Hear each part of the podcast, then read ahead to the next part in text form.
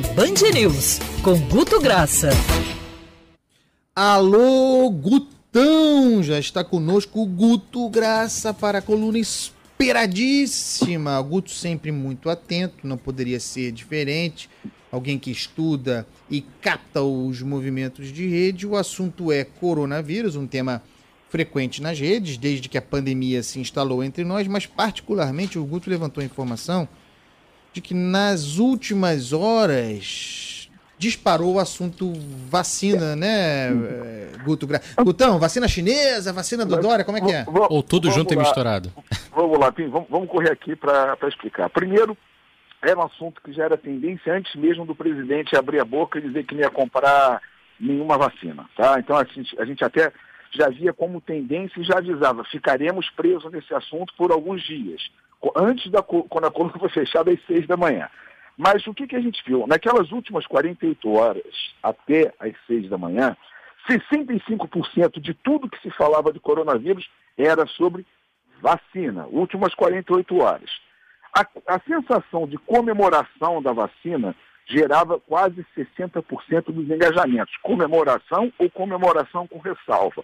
Ao passo que contra, contra, contrariedade e objeção chegava em torno de 20%. Ok, até aí você para e as alegações da contrariedade foi exatamente o que você falou.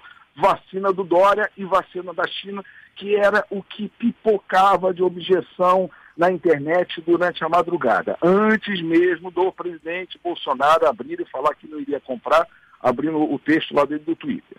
Ou seja, a gente não pode deixar, Andreasa, aí opinativo, que esse assunto vire debate, tipo se fosse cloriquina versus vacina do Dória. Isso tem que ir para o campo da ciência e ser debatido como ciência e está saindo por completo e ficaremos, absorverá nossas energias este assunto.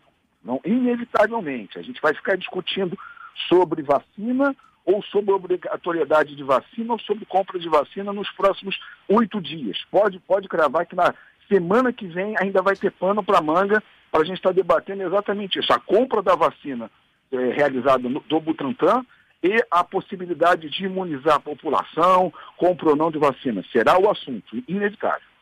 Gutão, outro assunto muito importante que explodiu, e obviamente não à toa, é, foi o estupro no hotel da Barra. O que, que você captou a esse respeito?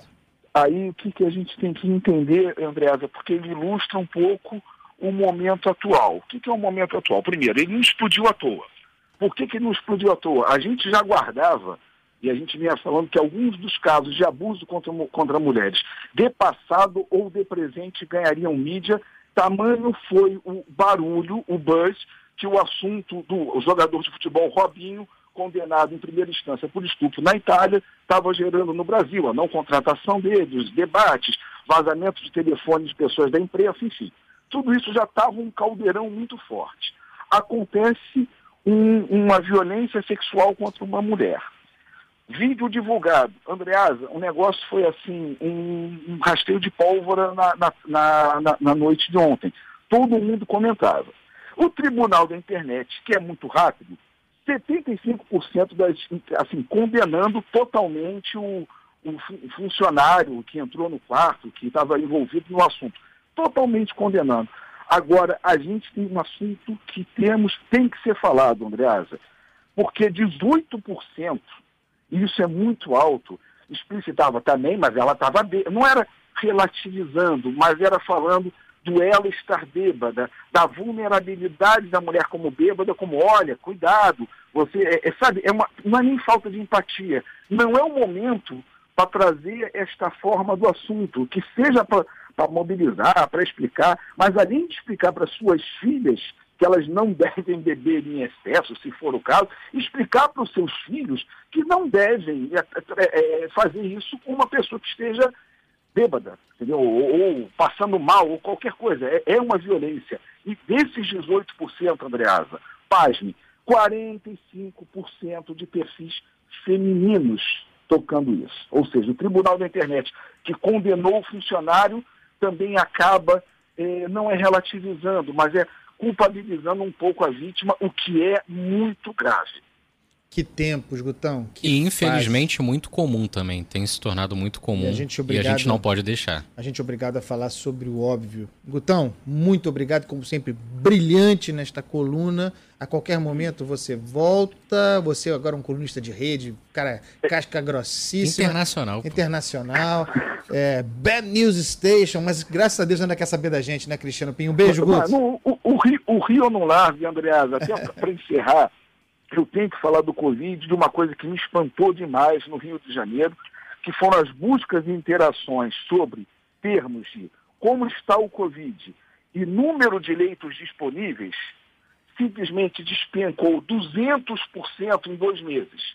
As pessoas estão procurando menos o assunto número de leitos, se informar. Parece que a gente está um pouco mais despreocupado também com a preocupação aqui no Rio de Janeiro em relação a Covid. Isso é um extrato somente de, que a gente tirou aqui do Rio de Janeiro, essa baixa, essa diminuição de preocupação é, com o Covid.